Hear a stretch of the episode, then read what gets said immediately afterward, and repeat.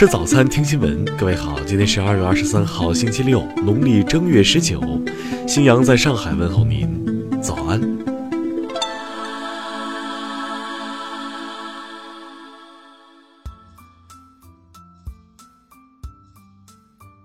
首先来关注头条消息。近日，美国知名媒体 T.C. Candler 公布了亚太区年度最美脸孔票选活动的提名者照片。其中，台湾地区包括周杰伦在内的艺人均被标注中国国籍，照片的右上角也带有五星红旗的标志。但这一行为又让绿媒炸了锅。岛内亲绿媒体以带有煽动性的语言报道了此事，叫嚣行为野蛮，还强调这些艺人硬被冠上五星红旗，坚称所谓国籍被标错了。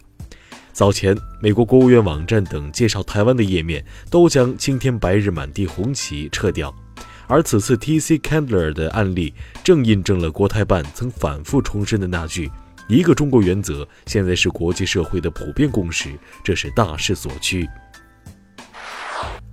听新闻早餐知天下大事。昨天因受贿、隐瞒境外存款、滥用职权等。原安徽省副省长周春雨被济南市中级人民法院判处有期徒刑二十年，并处罚金人民币三亿六千一百万元。昨天，外交部网站更新，原外交部发言人洪磊已出任礼宾司司长，此前礼宾司司长一直为空缺状态。报告显示。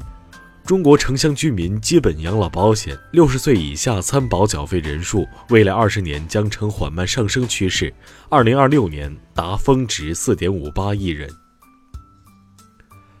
人社部、最高人民法院等九部门近日印发通知，要求在招聘环节中不得发布含有性别歧视的招聘信息，违者将被处以一万元以上五万元以下罚款。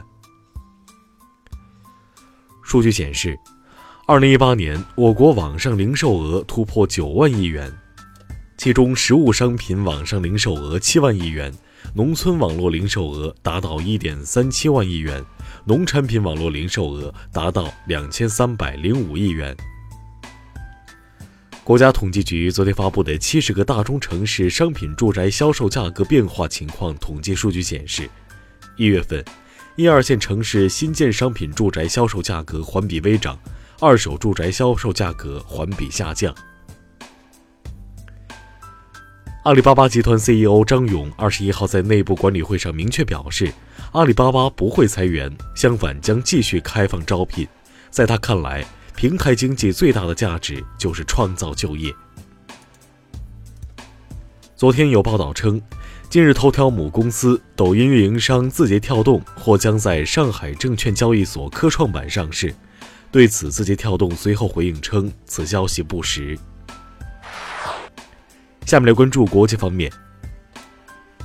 据外媒报道，美国众院民主党人计划于当地时间二十二号提出一项决议，旨在阻止美国总统特朗普发布的国家紧急状态声明。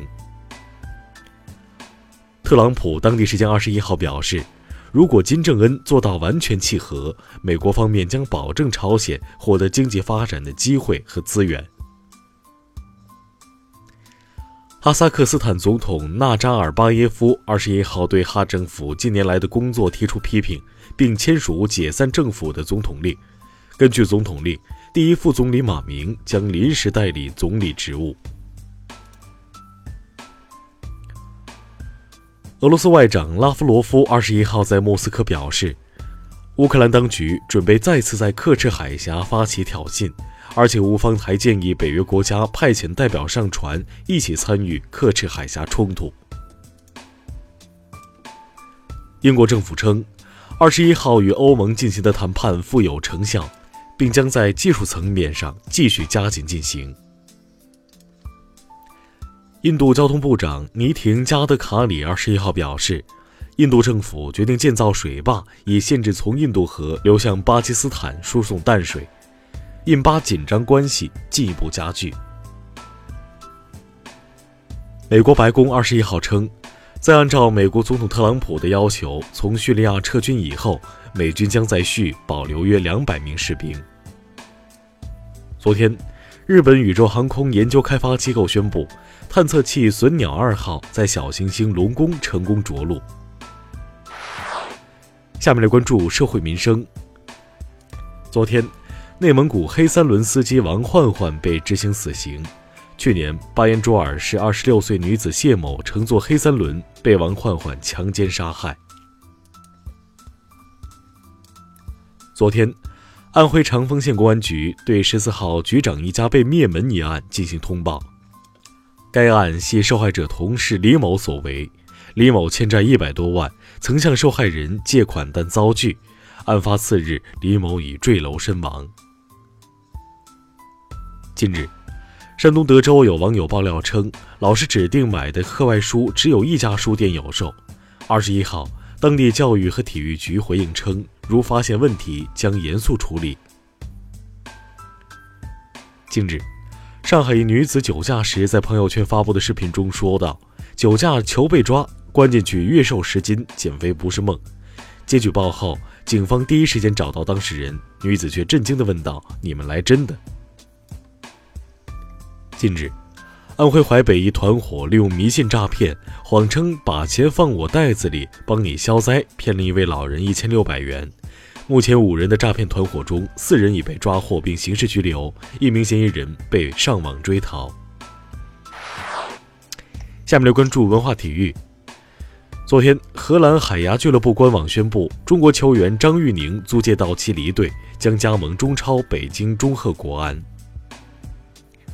中国田协昨天发表声明称，对中国马拉松运动协会成立一事并不知情，也没有参与任何筹备工作。据外媒报道，保加利亚环境官员正考虑对英国冒险家贝尔处以罚款，原因是他在录制节目时在保护区内捕捉了一只青蛙，并将其放在野营炉上烤熟食用。昨天。网传宋哲已转到天津监狱服刑，天津市监狱局随后通过官方微博辟谣称消息不实。以上就是今天新闻早餐的全部内容，请微信搜索 xwzc 零二幺，也就是新闻早餐拼音首字母再加数字零二幺。如果您觉得节目不错，请在下方拇指处为我们点赞。一日之计在于晨，新闻早餐不能少，咱们明天不见不散。